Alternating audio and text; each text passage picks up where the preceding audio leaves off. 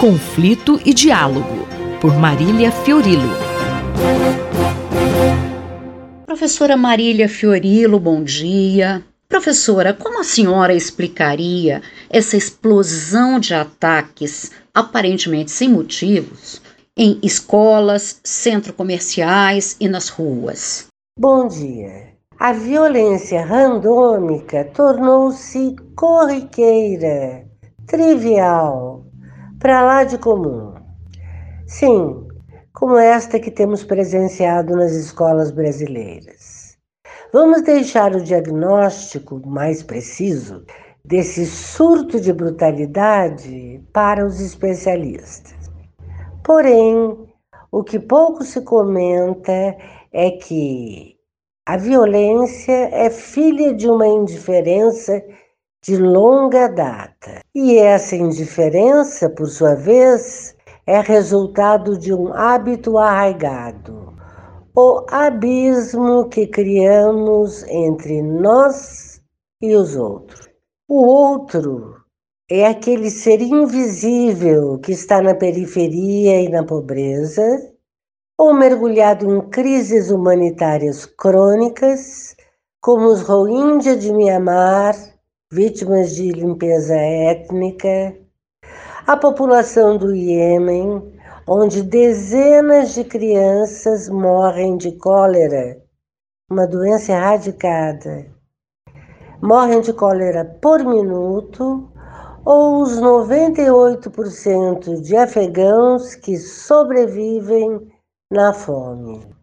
O lema Vamos pensar primeiro em nossos interesses Parece óbvio e prático, mas tem um efeito bumerangue a médio prazo. Invocar razões de Estado para se alinhar a ditaduras cruéis tem um alto custo, que é cobrado cedo ou tarde.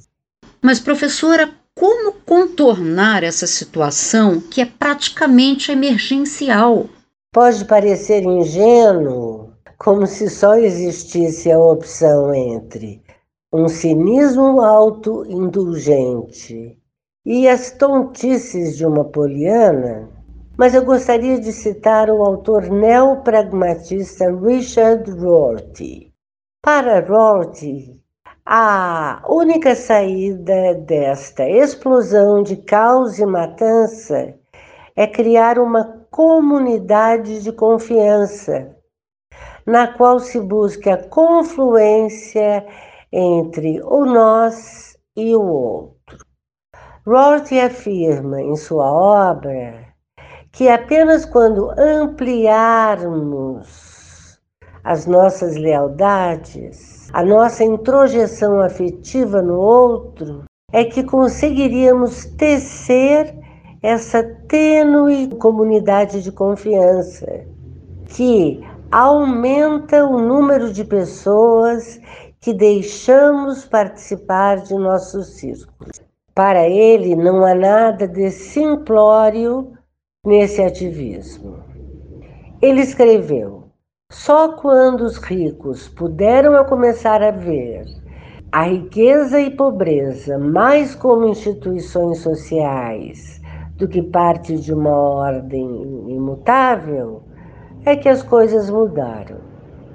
Do mesmo modo, só há consciência e introjeção de que há uma ameaça global e compartilhada, que é a normalização da crueldade e a demolição dos muros de interesses de ocasião é que pode nos resgatar e às gerações futuras das trevas da ganância, desigualdade, sadismo.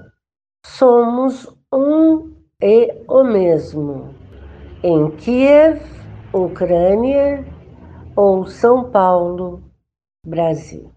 Esta foi a professora Marília Fiorilo que conversou comigo, Márcia Vanza. Conflito e Diálogo, por Marília Fiorilo.